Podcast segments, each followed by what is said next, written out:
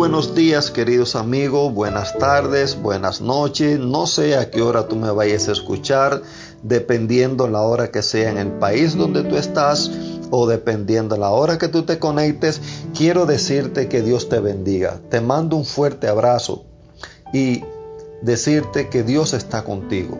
¿Sabes por qué? Porque tú eres hijo de Él. Durante toda esta semana hemos estado viendo, de acuerdo con la Biblia, que nosotros fuimos formados por Dios.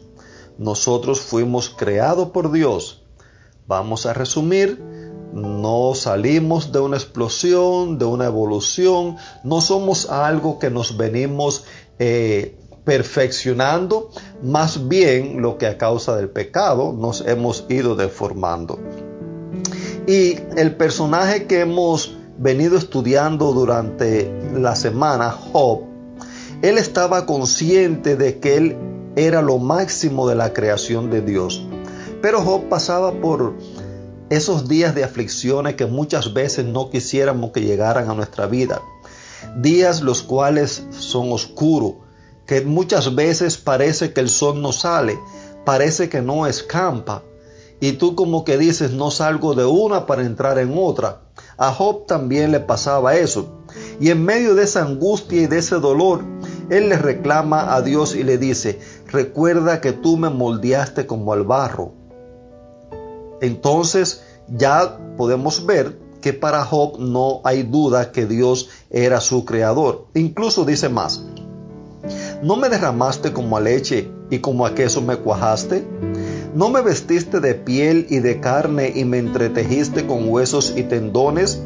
Vida y misericordia me has concedido y tu cuidado ha guardado mi espíritu.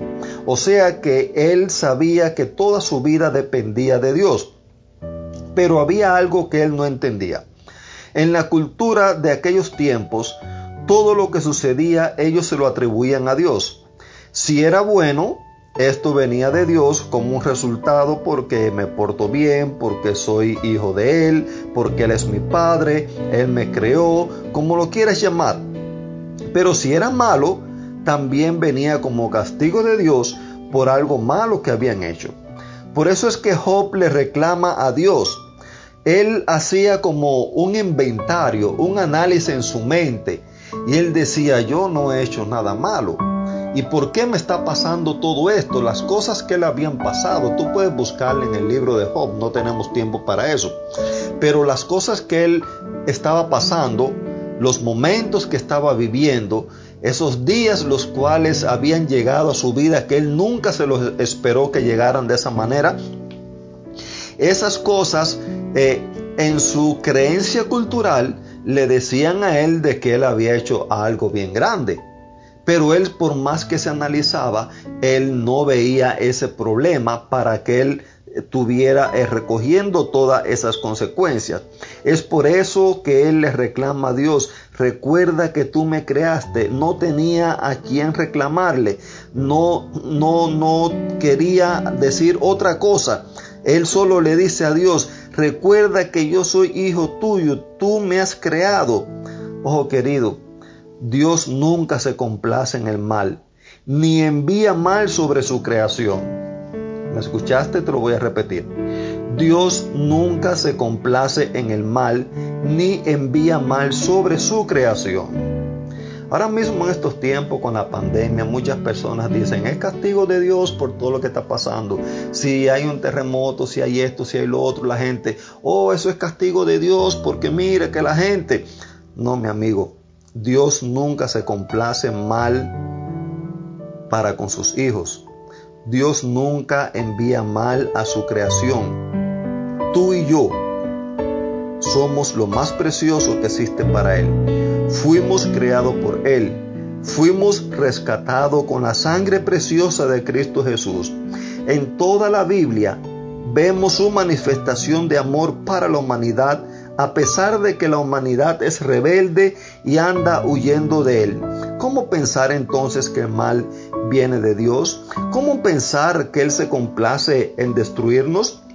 Mira, en el libro de Santiago capítulo 1 versículos 16 y 17 dice, Queridos hermanos míos, no os engañéis, todo lo bueno y perfecto que se nos da procede de arriba, de Dios que creó los astros del cielo.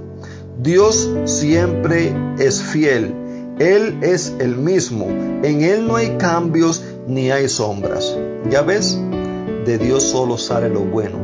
De Dios solo sale lo que a ti te va a ayudar.